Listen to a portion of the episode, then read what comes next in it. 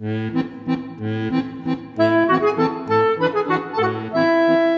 Sonntagsjause. Der Podcast der Wiener Kirchenzeitung mit Chefredakteurin Sophie Lauringer. Jeden Sonntag plaudere ich mit Persönlichkeiten aus aller Welt. Meine Gäste laden mich zu einer Jause ein, wie wir sie aus unserer Kindheit kennen. Mit Kaffee, Tee, Kuchen und manchmal auch mit Schlagobers. Nehmen Sie Platz, genießen Sie Ihre Auszeit mit der Sonntagsjause und natürlich gibt es das Rezept dazu.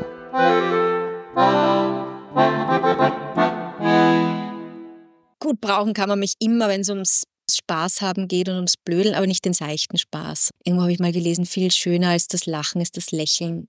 Und wenn man lächeln will, aus vollem Herzen, mit leuchtenden Augen, da kann man mich gut brauchen. Ich habe irgendwo auch mal geschrieben, ich bin Lebenslichtanknipserin.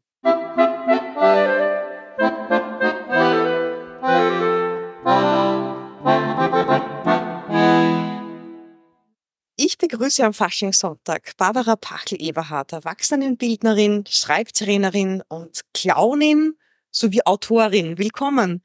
Ich freue mich sehr, hier zu sein. Frau Pachel-Eberhardt, Sie nennen sich auch Poesietherapeutin.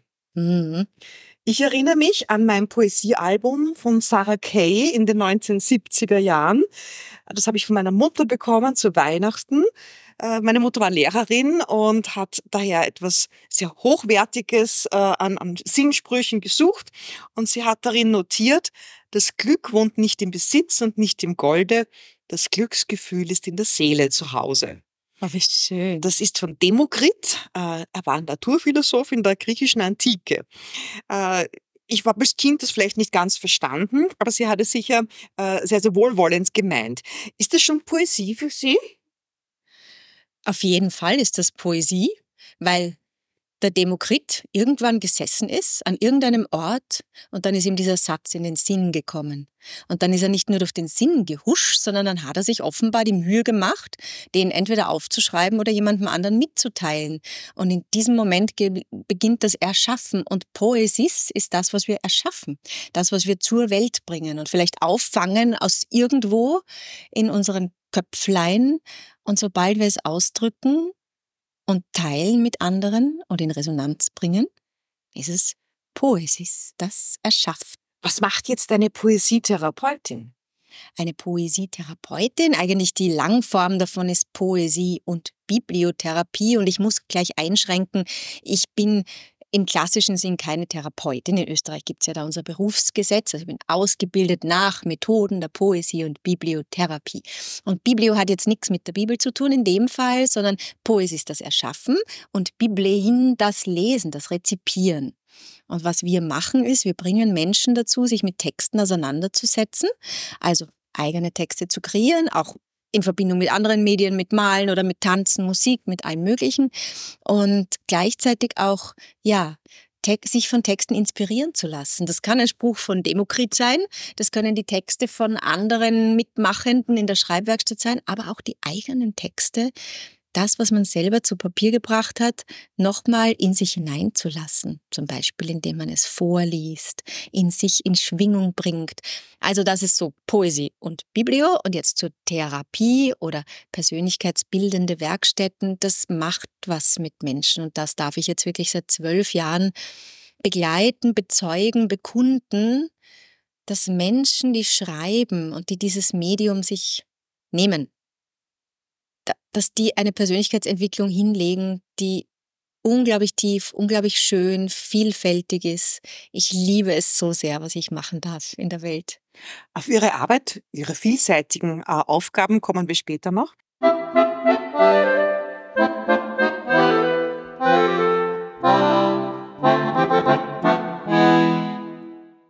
Wir schauen aber kurz auf unseren Jausentisch. Ja.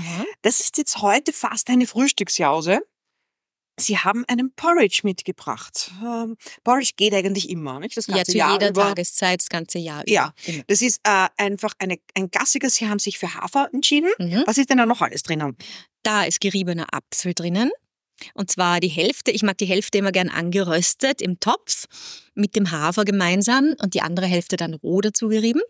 Dann ist es aufgegossen mit Hafermilch, Banane ist drin und geschnittene Datteln. Und Zimt, das ist ein ganz wichtiges Gewürz für mich. Sie hätten noch einen extra Tipp, den haben wir diesmal nicht drinnen. Ein paar Nüsse passen auch gut dazu. Ja, ganz genau. Haselnüsse oder Walnüsse. Genau.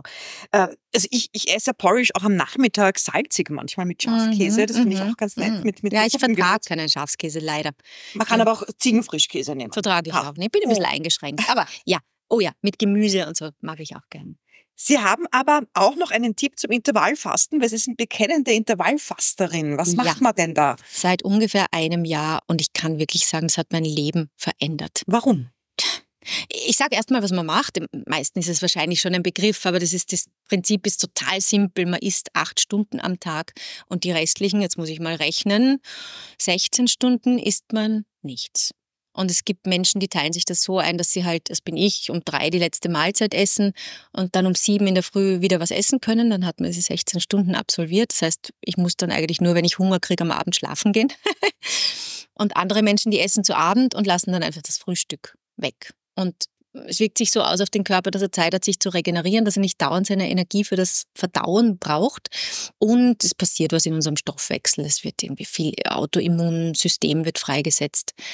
Äh, Kennengelernt habe ich es, oder ich wusste, dass es das gibt, aber begeistert dafür hat mich eine Fastenbegleiterin, die Andrea Löw, die eine, für mich eine wirklich äh, der liebsten, tollsten Frau ist, die es überhaupt gibt. Die macht viele Fastenkurse in Österreich und mit, in Kombination mit Tanz. Und äh, wir haben uns getroffen, weil sie ein Buch schreiben wollte und da haben wir drüber geredet. Sie hat in mir diese schöne Idee eingepflanzt, dass sie hat gesagt, wir führen uns so viel, was unsere Seele braucht und wonach sie ruft und wonach sie hungert, führen wir uns über Essen zu. Fast ist für die meisten von uns ist Essen fast das Einzige, was wir uns zuführen, um uns gut zu tun. Und das große Experiment ist, wenn ich das weglasse und nicht grundsätzlich über eine Woche radikal, sondern eben für diese paar Stunden. Und wenn ich mich da frage, was ist es denn, was ich mir jetzt ansonsten zuführen kann? Ich spüre den Hunger, ich spüre das Bedürftigsein vielleicht oder einfach nur die Lust auf etwas. Was kann ich mir sonst geben? Und dann kommt man plötzlich drauf, wonach man wirklich hungert oder was man sonst noch alles Wunderschönes machen kann im Leben. Bei mir war es dann das Yoga, das dazugekommen ist. Also Also ich, ich habe zwei Fastenwochen hinter mir, ähm, ins, in meinem Leben hinter mich gebracht äh, und ähm, ja, ich kann damit ganz wenig anfangen, weil ich eigentlich nur so ab Tag zwei überlegt habe, wann ich Mhm, endlich ja. wieder einen Bissen essen darf. Also äh, ich habe es aber auch nicht spirituell begleitet äh, gemacht, aber diese 16-8 äh, erscheint mir als eine, eine Le- Lebensform, die geht, die kann man integrieren, das schafft. Ja, ich finde es so wunderschön, weil es nicht, es ist nicht eine Epoche der Kasteiung ja, über eine Woche oder über mehr. Es steht überhaupt nicht der Mangel im Vordergrund, sondern eigentlich das Prinzip ist ja auch, dass ich dann zum Frühstück unglaublich schlemme. Ich esse dann meinen Porridge und ich esse dann um elf am Vormittag, trinke ich dann noch einen mm, Kaffee Latte und mache mir noch ein veganes, meistens Wurstbrot mit veganem Käse. Und, und also ich schlemme wirklich und es ist, die, es ist für mich die Lebensform, die Fülle und Verzicht miteinander in Berührung bringt und nicht gegeneinander ausspielt. Aber Sie sind jetzt keine Veganerin, Sie essen auch Fleisch. Na, das ist einfach nur, weil ich, also ich vertrage keinen Kuhmilchkäse oder überhaupt keine Milch. Und bei der Wurst, ich finde es einfach fantastisch momentan, wie einem das einfach gemacht wird, wie alle Geschäfte das jetzt anbieten. Und im Zweifelsfall greife ich einfach zum Veganen. Mhm. Ja, aber ich esse schon auch gerne Fleisch. Jetzt sind wir fast schon in der Fastenzeit, obwohl wir noch am Faschingssonntag sind. Und haben diese Riesenportion Ja. Porridge, die wir hoffentlich schaffen. Also ich bin nicht ganz sicher, ob ich mir nicht ein bisschen etwas aufhebe für morgen, aber das geht ja für kann man ja Mhm. aufheben.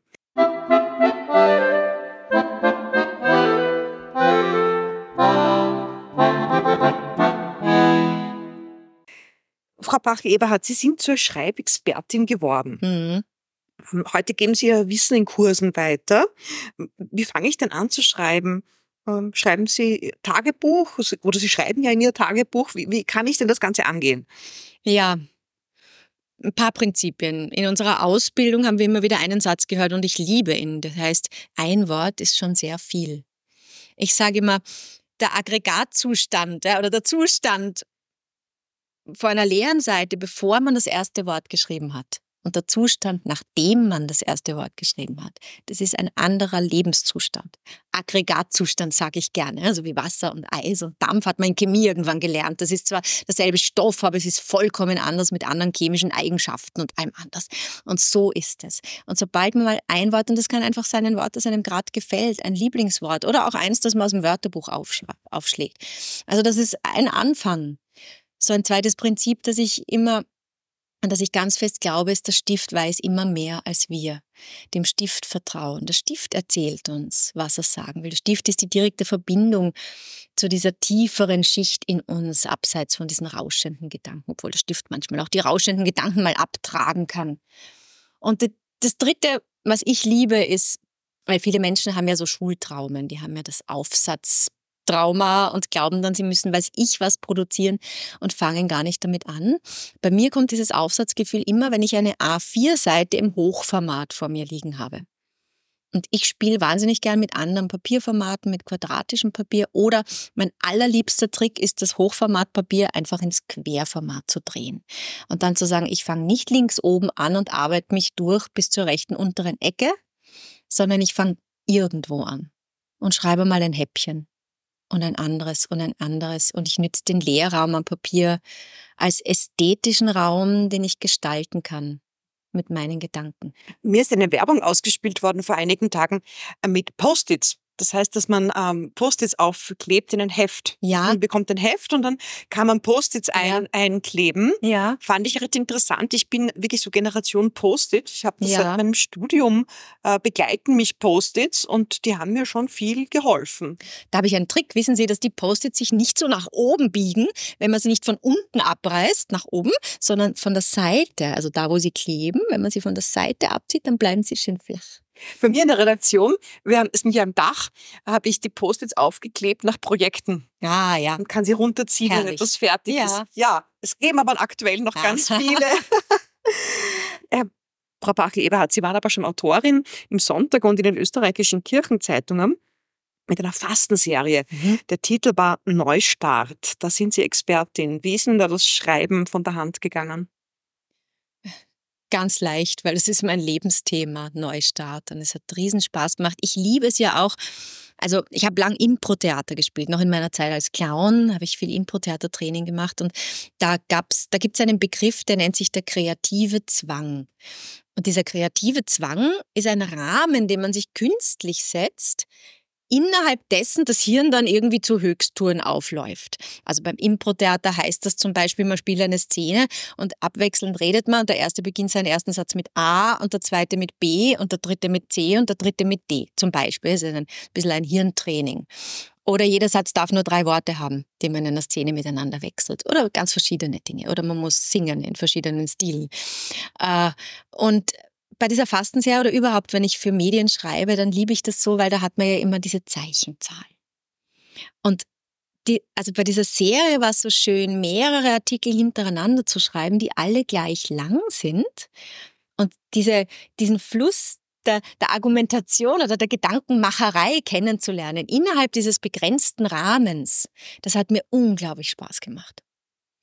Und ja, dann auch zu schauen, was stecken da für Aspekte drin. Für ich, ich, ich sehe es immer so als Geschmacksrichtungen. Ich sehe mich immer wie im Pralinengeschäft oder wie beim, beim Buffet, wo man verkosten kann, beim Degustationsmenü. Und ich habe diesen Begriff Neustart einfach auf verschiedene Arten degustiert und konnte mich dann immer ein bisschen ausdehnen. Sie haben ja schon erwähnt, dass Sie als Clownin äh, gearbeitet haben. Sie haben auch eine, eine Ausbildung. Ihr verstorbener Mann, Heli, war auch Clown. Ich Mhm. glaube, Sie haben sich da auch Ja. kennengelernt. Ich habe ihn als Clown kennengelernt auf einer Bühne und er hat mich als Freiwillige auf die Bühne geholt und zwar insgesamt dreimal bei seinem Stück, was man sonst als Clown eigentlich nie tut. Man nimmt immer verschiedene Leute. Haben Sie ihm gefallen? Offenbar, ja, und er mir auch. Sie können da auch jonglieren und haben Straßentheater gemacht. Ja, ich habe auch eine Jongliergruppe gehabt, da waren wir am Linzer Pflasterspektakel, ein paar Jahre hintereinander. Wie geht's dem Clown in Ihnen aktuell? Ja, der lebt, der ist völlig lebendig. Und vor allem, also ich trete jetzt nicht mehr als Clown auf. Manchmal setze ich die rote Nase auf für meine Tochter, das liebt sie dann natürlich. Das macht uns beiden viel Spaß. Aber was ich als Clown, also ein paar Prinzipien habe ich einfach inhaliert und lebe ich.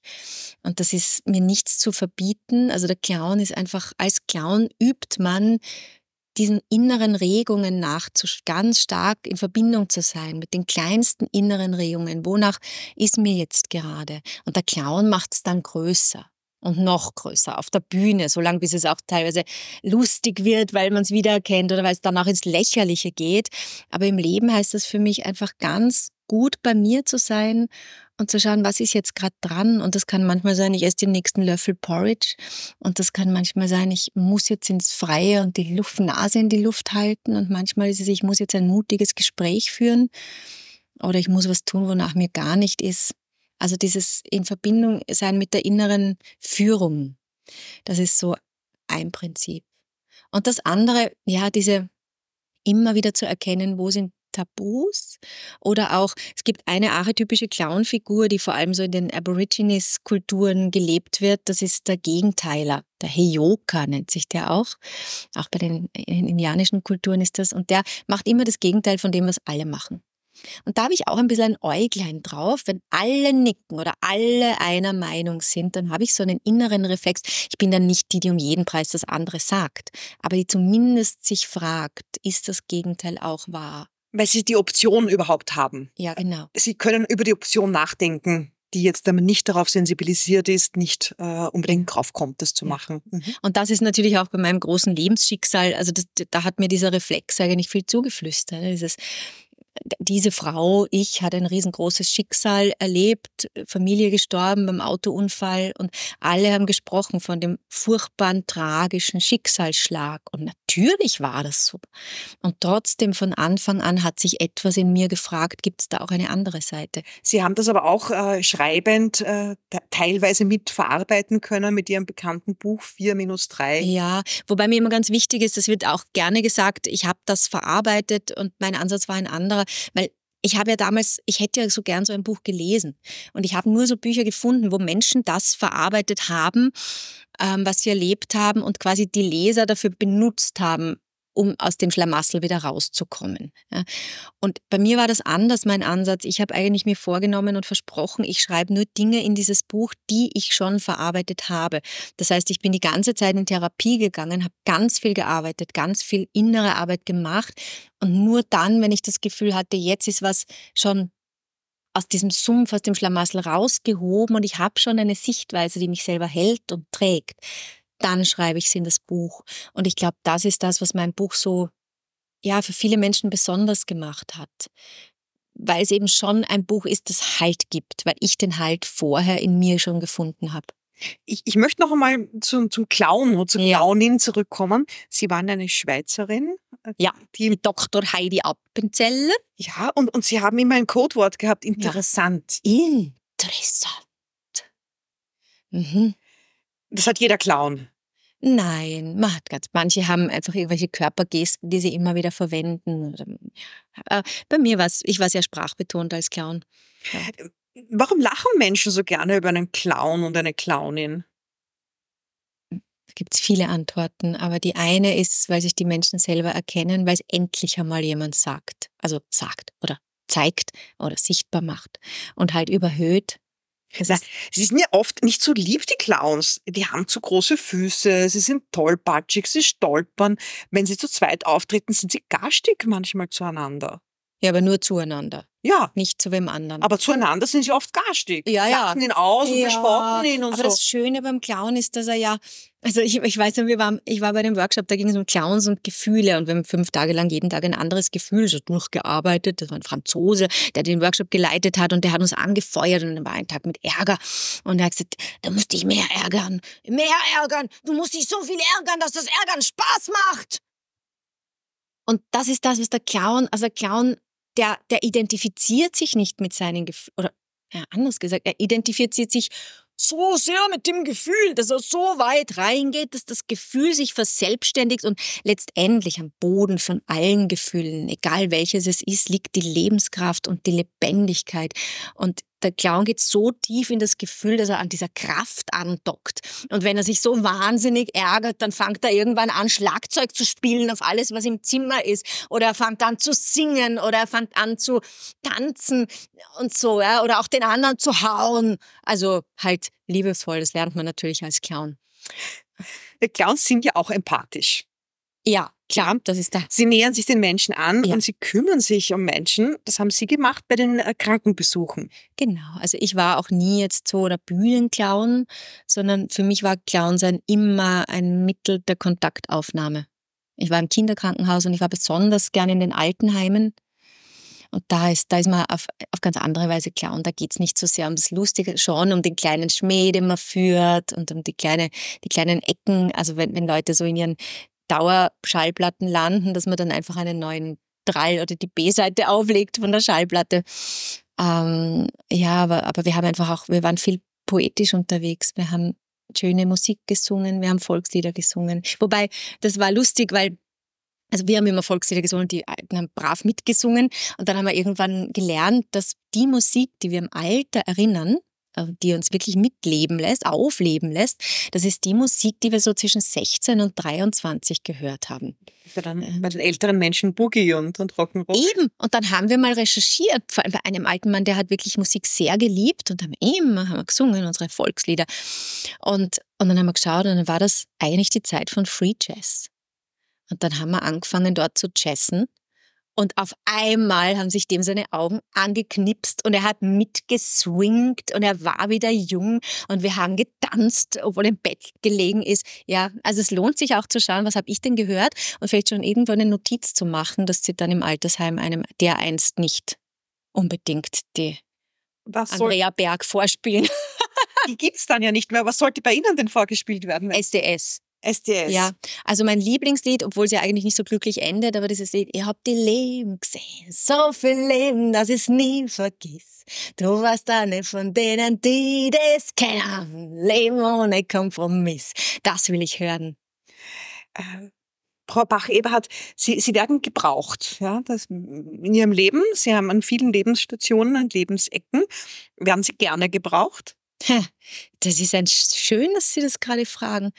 Ich habe mal ein Gedicht geschrieben, das mir ein sehr nahes, das hat äh, geheißen Ich bin. Und irgendwo in diesem Gedicht kommt die Zeile vor, ich bin zu haben und auch zu gebrauchen. Und meine Lehrer damals in der Poesietherapie, die haben da dauernd den Finger draufgelegt auf diese Zeile und haben gesagt, du weißt, denk noch mal nach, willst du das wirklich so stehen haben? Und ich habe ich hab darauf beharrt und habe gesagt, ja, das stimmt für mich. Ich sehe mich als ein Mensch und also ich ich habe die Vorstellung von Leben, dass wir uns dem Leben hingeben und dem Leben auch erlauben, dass es immer wieder auf uns zugreift, wenn es uns braucht. Und das heißt nicht, dass ich mich nur gebrauchen oder gar verbrauchen lasse. Also natürlich braucht es die andere Seite, wieder meine Kraft zusammen auch, auch beim Leben mit vollen Händen zuzugreifen. Aber ja, ja, ich lasse mich gerne fragen und aufrufen. Vielleicht ist das das schönere Wort. Ja, nur es hätte sich nicht gereimt, ich bin zu haben und aufzurufen. Abgesehen von dem Gedicht, was, welches Talent muss man denn mitbringen, um gebraucht zu werden? Oder was bringen Sie mit? Also für Mann, glaube ich, kann man es nicht sagen, weil ja das Schöne ist ja, dass jeder Mensch seine eigenen Talente hat. Was bringe ich mit? Wobei kann man mich gut brauchen? Also gut brauchen kann man mich immer, wenn es ums Spaß haben geht und ums Blödeln, aber nicht den seichten Spaß, sondern irgendwo habe ich mal gelesen, viel schöner als das Lachen ist das Lächeln. Und wenn man lächeln will, aus vollem Herzen, mit leuchtenden Augen, da kann man mich gut brauchen. Ich habe irgendwo auch mal geschrieben, ich bin Lebenslichtanknipserin. Aber ich bin auch eine, ich bin schon die Klassiker, mit der man Pferde stehlen kann. Also ich packe auch wahnsinnig gern an. Ich helfe gern beim Siedeln. Ich, ich ja, ich pack gern den Malerkittel aus und streich Wände und so. Ja. Und meine Tochter kann mich wahnsinnig gut auch, auch als Spielgefährtin brauchen, weil ich habe mir dieses, dieses innere Kind und den Spaß am Spiel sehr erhalten. Was spielen Sie gerne? Ja, wir spielen immer Rollenspiele. Und früher haben wir immer so Serien nachgespielt oder sind einfach dann in diese Rollen geschlüpft. Meine, meine Tochter war natürlich immer die Hauptfigur und ich war dann alle anderen unser Running Gags, was spiele ich? Alle anderen. und mittlerweile sind wir sehr bei Vater, Mutter, Kind angekommen und sie spielt sehr viele Rollen. Äh, Bilder durch und es ist wahnsinnig schön, auch sie zu erleben. Also man weiß das ja als Mutter, oder man bemüht sich sehr als Mutter, man ist liebevoll und es kommt von den Kindern dann oft nicht so direkt zurück. Oft erntet man dann Trotz oder die schlechte Laune in der Früh oder das Ich will nicht oder das Grenzen austesten. Und wenn sie dann im Spiel die Mutterrolle übernimmt und ich merke, was sie, ich darf dann oft das Kind spielen und was die für eine Liebe hat und für eine Empathie und für eine Ausdauer, wenn ich ein schlimmes Kind bin, das ist so ein Geschenk, weil da merke ich, dass es fruchtet und dass sie wirklich mitnimmt, was sie, was sie von ihrer Mama bekommt. Also Sie dürfen auch ein schlimmes Kind sein zu Hause. Ja, natürlich teste ich dann aus und mache das, was sie mit mir immer macht und schau mal, wie sie reagiert. Und sie bringt mir dann auch, das ist auch so schön, sie zeigt mir dann auch, was sie eigentlich braucht in diesen Situationen. Sie also, hat noch nie mit mir geschrien im Rollenspiel. Das ist erstaunlich. Ich schon. ich glaube, ähm, wir als Mütter haben alle schon einmal geschrien. so ehrlich müssen wir sein, weil es nicht immer glatt läuft. Und Wobei ich jetzt ein Anti-Schrei-Training, also es wird gerade einen Kurs gemacht. Nie, Mama, also so nicht schreien weil es ist schon, also ich bin keine, die sagt, ja sicher, es gehört dazu, ich mache das eh. Also ich habe immer ein schlechtes Gewissen, ja, aber ja. manchmal es nicht anders also manchmal braucht es. Ja, manchmal passiert es auch, ja. Man, man plant es ja nicht, ja. Äh, sondern es passiert, wenn man einfach bis aufs Blut gereizt wird, weil das passiert eben auch. Ja, das können sie auch gut, ja. die Mäuse. Aber ich möchte auf einen, einen positiven Aspekt ähm, äh, jetzt zurückkommen. Man bezeichnet sie auch als Botschafterin der Hoffnung. Was denken Sie darüber? Ja, also ich, das Wort Botschafterin ist mir ein sehr liebes Wort. Ich bin nicht gern ein Vorbild oder so, weil ich glaube, jeder Mensch muss auch seine eigenen Bilder finden. Aber Botschafterin ja, weil ich Hoffnung, ähm, also einerseits hat, hat mir das Leben so viel zugespielt, was mich in meiner Hoffnung bestärkt hat. Und ich glaube, ich bin einfach ein, eine Botschafterin der frohen Kunde, dass es wieder gut werden darf, so richtig gut und dass man auch nach furchtbar erschütternden Lebensumständen wieder wirklich tatsächlich glücklich sein kann, vielleicht sogar glücklicher als je zuvor, weil das die Qualität von Glück eine größere geworden ist. Und das andere, für mich ist Hoffnung nicht etwas, was in der in der Zukunft liegt, also nicht jetzt ist es schlecht und ich habe meine Hoffnung, weil sie auf was weist, was später ist, sondern der Zustand des Hoffens ist für mich immer der Zustand, wo ich in jedem Moment an das Leben glaube. Und daran glaube, dass das Leben was für mich bereithält. Und das ist eine Lebenshaltung, das Hoffen für mich. Ja, da passt natürlich auch da passt natürlich auch sehr gut, dass Sie Ihren Glauben an Gott bewahrt haben. Sie sind sicher, Ihre Familie ist im Himmel. Ja, wie auch immer, die Himmelsbilder haben sich verändert. Aber ja, ich bin sicher, dass meine Familie noch da ist in irgendeiner Form. Und vor allem, ich bin sicher, aufgrund dieser vielen Nahtoderlebnisse, mit denen ich mich beschäftigt habe, wo wirklich Geschichten sind, da sagt man, das, das gibt, das können wir uns nicht erklären wenn zum Beispiel jemand, der blind war, stirbt und dann im Krankenwagen fährt und wieder aufwacht und die Autonummer weiß von dem Auto mit, vom Rettungsauto, mit dem er gefahren ist und solche Sachen. Also sowas glaube ich. Und deshalb glaube ich ganz fest, dass meine Familie, egal ob sie jetzt als Engel gerade auf irgendeiner Wolke sitzen oder so, dass sie zumindest, wenn ich sterbe, sich für mich manifestieren und da sind und mich umarmen und dass das ein großes Wiedersehen wie, wie erklären Sie das Ihrer Tochter, die die älteren Geschwister ja nie kennengelernt haben. Ja, ja, das ist vielschichtig und ich beschäftige mich viel mit auch mit Kinder- und Jugendtrauerbegleitung. Und das ist bei Kindern, da gibt es nicht die eine Strategie, sondern es ist je nachdem, wie alt sie sind, das geht auch in vielen, vielen Phasen. Und dann muss man immer in jeweiligen Phase schauen, was passt jetzt gerade. Und so, also wir haben viel die Fotos angeschaut von meinen Kindern und ich habe am Anfang schon, wie sie so drei war oder so, also sie hat irgendwie die Fotoalben rausgezogen, wollte sie immer wieder anschauen. Und und am Anfang habe ich schon gesagt, die sind im Himmel und auf der Wolke. Nur das Problem war, dass sie dann irgendwann mit vier, fünf gesagt hat, sie will da auch hin, weil ich ihr immer erklärt habe, da ist es schön und der Himmel und denen geht's gut. Und wenn es ihr dann gerade nicht gut gegangen ist, weil sie kein drittes Nutella-Brot bekommen hat, dann hat sie gefunden, jetzt will sie auch zu ihren Geschwistern, weil sie will ein drittes Nutella-Brot. Dann habe ich gewusst, jetzt muss ich da ein bisschen mh, hm, aufhören, also muss ich ein bisschen andere Bilder finden.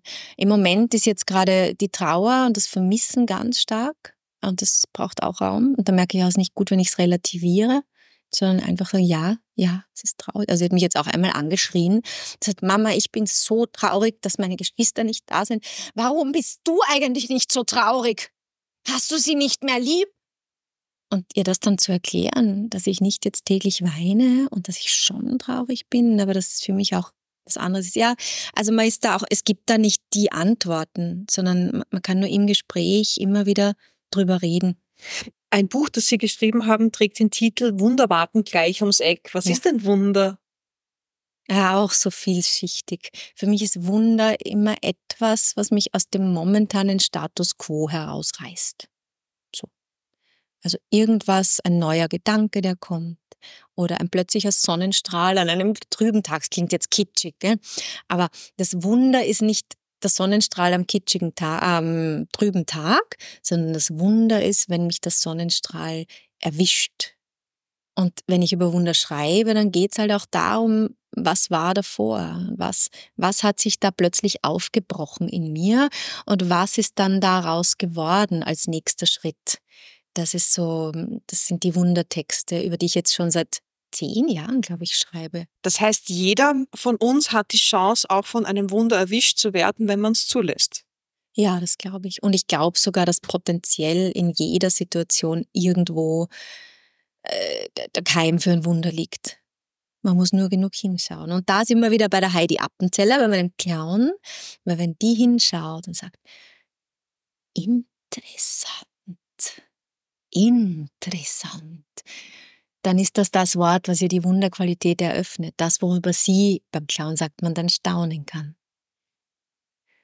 Themenwechsel. Ihre Geschichte wird verfilmt. Ja. Von Adrian Geuginger. Ja. Einem jungen Regisseur. Er hat einen Preis bekommen für den Film Die Beste aller Welten. Ja. Auch eine Familiengeschichte, und zwar seine eigene. Ja. Und jetzt äh, geht es um Ihre Geschichte. Ja. Waren Sie bei den Dreharbeiten dabei? Sind Sie dabei? Wie geht's Ihnen? Es sind noch sind nicht die Dreharbeiten, sondern noch ist der Film im Stadium des Casting. Ich freue mich auch wahnsinnig, weil Valerie Pachner, die Bullschaft von letzten Sommer, wird mich spielen. Und da durfte ich schon einen kleinen Screenshot sehen, wo sie den Robert Stahlober, den Heli, kennenlernt und die beiden sich verlieben. Und ich habe so geweint bei dieser Szene vor Glück, weil ich gesagt habe, das ist fast wahrer als die Wahrheit. Also dieser Film wird ganz groß, weil Adrian Geuginger und auch Senat Halil Basic, der Drehbuchautor, die sind einfach ein geniales Team. Und die haben es geschafft, also was das für ein Geschenk ist, wieder sowas, wo ich finde, das sollte jedem im Leben eigentlich zuteil werden, die Kernessenz meines Lebens oder zumindest dieses Lebensteils von Heli und mir rauszuarbeiten und filmerisch so ein bisschen zu erheben, dass man diese Botschaft wirklich versteht. Und Senat hat gesagt, für ihn die Kernbotschaft von dieser ganzen Geschichte ist, dass Kunst Leben retten kann. Und das weiß ich aus dem Drehbuch, das wir drüber kommen in diesem Film. Und ja, wie weit ich dabei sein werde bei den Dreharbeiten, weiß ich noch nicht. Beim Drehbuch war ich sehr, sehr involviert. Also wir haben ganz lange Gespräche geführt und sind wirklich teilweise haben wir uns über einzelne Sätze dann unterhalten. Um, da macht oft ein Wort ganz viel aus. War natürlich auch schön, weil ich auch gern mit Worten arbeite. Und ja. Wissen Sie schon, wann der Film fertig sein soll? Ja, im Herbst 2025 soll er ausgestrahlt werden. Bei Filmen weiß man nie, ob was dazwischen kommt oder so, aber es schaut also, sehr gut aus. Da dürfen wir uns lange freuen. Ja, ja, ja, genau. Ein bisschen Geduld braucht es noch. Aber jetzt, im kommenden Herbst geht der, geht der Dreh los, gehen die Drehs los. Und dann brauchen sie ja alle Jahreszeiten ein bisschen. Ja. Ja. Schön. Also eine, ein, wieder ein weiterer Aspekt, diesmal jetzt schon auf Videoebene, ein, ja. ein bisschen weg vom Schreiben.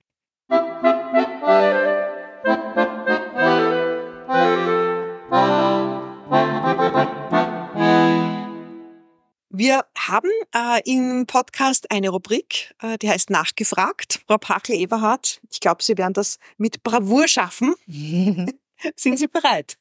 Ja, ich weiß noch nicht für was, aber ich bin immer bereit für alles. Die Rubrik ist eine Art Word-Rap. Oh. Sie müssen also immer nur kurze Antworten geben, ja. was Ihnen ähm, am besten liegt und, und was auch Ihre, Ihre Lebensrealität ist. Film oder Serie? Film. Online oder Print? Online. Wasser oder Wein? Wasser. Auto oder Öffis? Öffis. Aufzug oder Stiege? Stiege. Knödel oder Nockerl? Weder noch.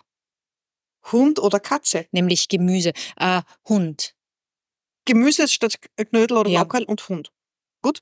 Mein letzter Urlaub war Zu Hause und ich habe es so genossen. mein Lieblingsfach in der Schule. Mathematik. Ich lese gerade. Falling Upward von Richard Rohr. A Spirituality of the Second Half of Life. Richard Rohr ist ein berühmter Franziskaner, glaube ich. genau. ja. Ein, ein, ein, Franzisk, ja, weiß nicht. ein, ein, ein spiritueller Begleiter. Ja, auf jeden Fall.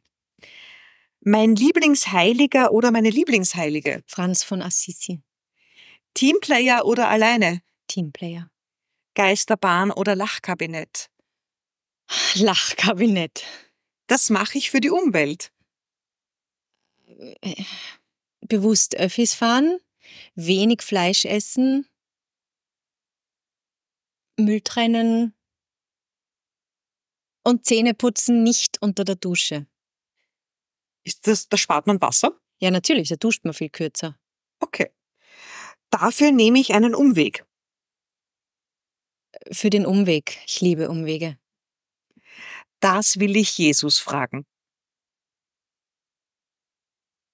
Jesus, wie hast du wirklich ausgeschaut und kann ich dich bitte sehen in deiner vollen Lebenskraft und Freude?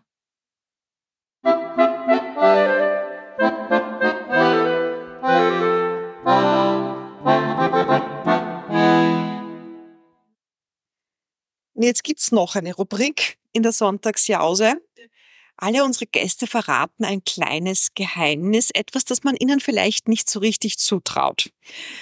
Das verraten wir nach einer kurzen Werbepause.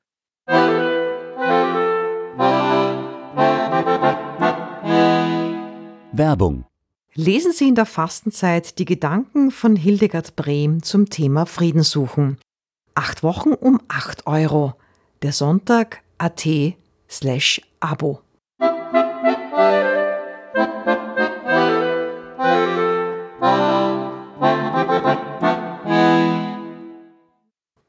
Frau Pachel-Eberhardt, Sie haben ein, möchte ich fast sagen, süßes, wenn auch nicht in Form von Zucker, Geheimnis.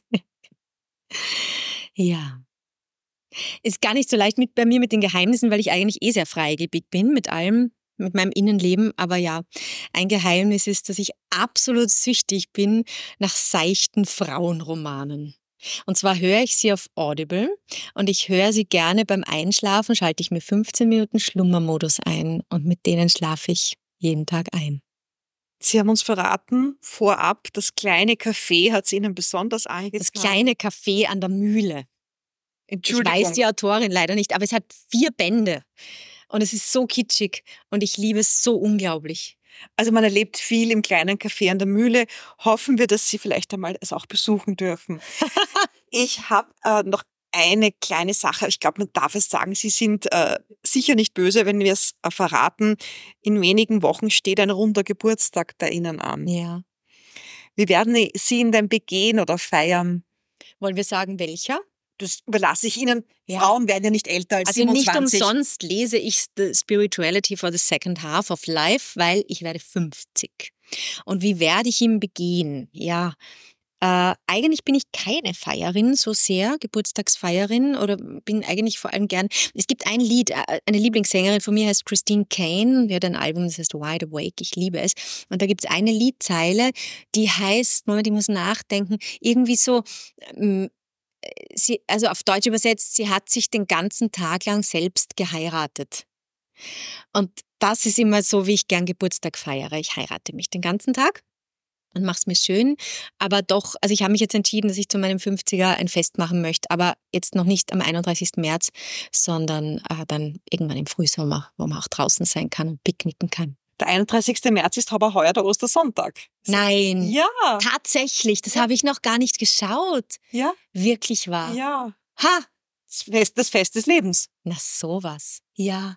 Was wollen Sie in Ihr Tagebuch zu dem Tag eigentlich eintragen? Was hoffen Sie einzutragen? Ich muss dazu sagen, ich schreibe so nicht Tagebuch. Ich bin keine Chronistin meines Lebens. Mein Tagebuch ist der Platz, zu dem ich immer kommen kann, wie die beste Freundin.